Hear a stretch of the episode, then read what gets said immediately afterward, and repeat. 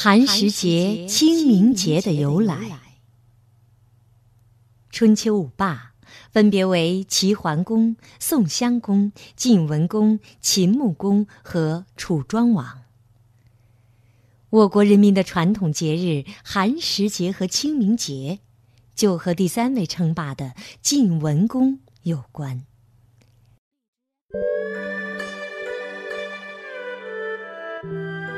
晋文公姓姬，名叫重耳。重耳父亲死后，把国君之位传给了重耳的弟弟。为了免遭杀身之祸，一些亲信保护着重耳逃亡国外。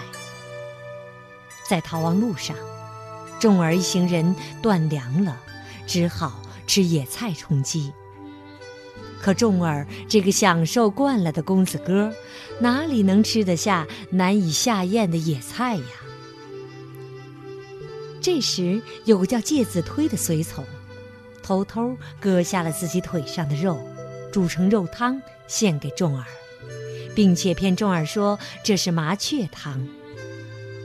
仲耳吃了后，咂咂嘴说：“这麻雀汤真好喝呀。”因为在腿上割下了一块肉，介子推走路一瘸一拐。重耳见了，就问：“介子推呀，你的腿怎么了？”介子推哪里肯说实话，他说：“呃，是臣一时不小心扭伤了。”可其他随从都说：“介子推不忍心让您吃野菜，把腿上的肉割下来了。”给您吃了。重耳听后深受感动，他说：“如果有一天我当上国君，一定重重的报答你。”后来，重耳果然回国，当上了国君，成了赫赫有名的一代霸主晋文公。他一一封赏当年和他一起逃难的人，却偏偏。忘了介子推，人们都为介子推鸣不平，介子推却不在意。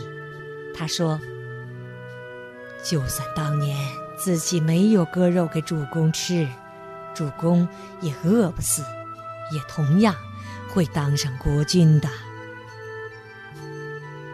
为了表明心迹，不让晋文公找到他，介子推就带着老母亲。躲进了绵山。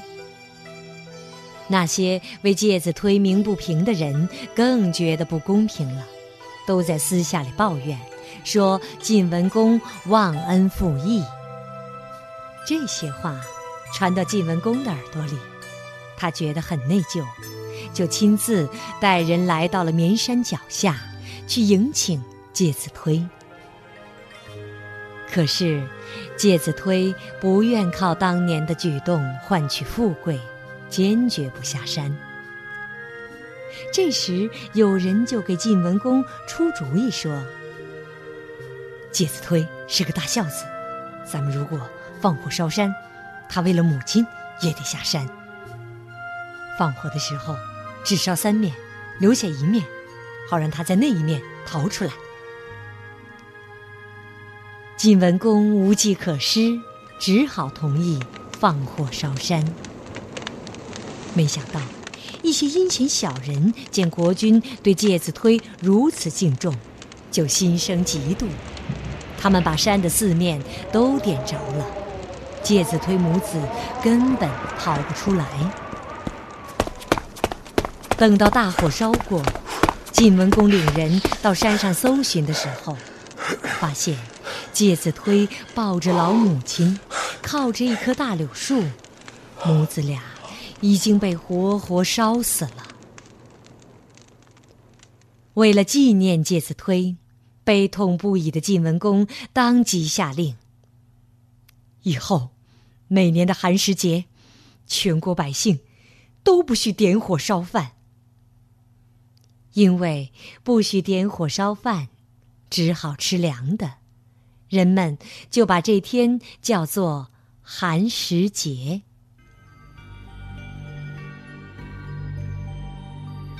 第二年寒食节那天，晋文公穿着素服，带着祭品，专程到介子推母子死时靠着的那棵大柳树下去祭奠。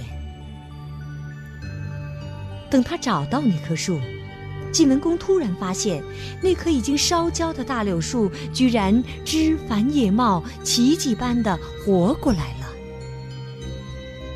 祭奠过后，晋文公觉得这真是个奇迹，老天也在纪念介子推呀。于是，就把这棵柳树封为清明柳。从那以后，寒食节那天也叫清明节，成了中国人民祭奠祖先的传统节日，一直延续到。今天。